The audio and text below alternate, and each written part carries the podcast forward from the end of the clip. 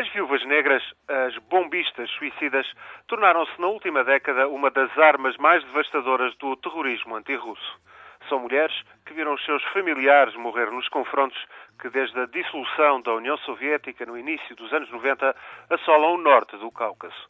Numa guerra nacionalista que ganhou cada vez mais contornos de revolta islamita, estas mulheres, na maioria tchetchenas, passaram para a linha da frente. São jovens levadas ao chamado martírio por desejo de vingança, por convicção ideológica e religiosa ou através de pressões sociais numa sociedade onde a família e o clã estão acima de tudo. A primeira Shaidka fez-se explodir numa base militar russa na Chechênia em junho de 2000. Desde então, as viúvas negras estiveram presentes nos maiores atentados terroristas na Rússia. Estiveram presentes no sequestro em 2002 num teatro em Moscou que redundou num massacre com 179 mortos. Dois anos depois, estiveram presentes no ataque a uma escola em Beslan, na Ossétia do Norte, que se saldou em mais de 300 mortes. Foram também duas viúvas negras quem, em 2004, fizeram explodir dois aviões comerciais russos, provocando 89 mortos. Agora, duas bombistas suicidas provocaram nova mortandade no metro de Moscou.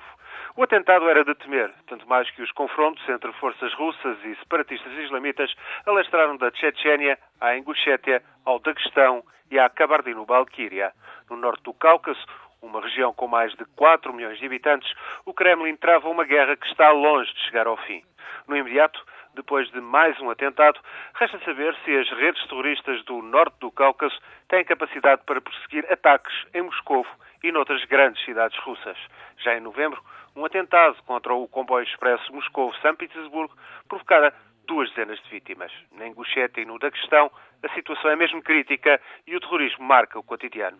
Um objetivo claro é lançar o alarme e aproveitar as comemorações dos 65 anos da vitória na Segunda Guerra Mundial, em maio, para levar a guerra em cheio a Moscou e às grandes cidades da Rússia.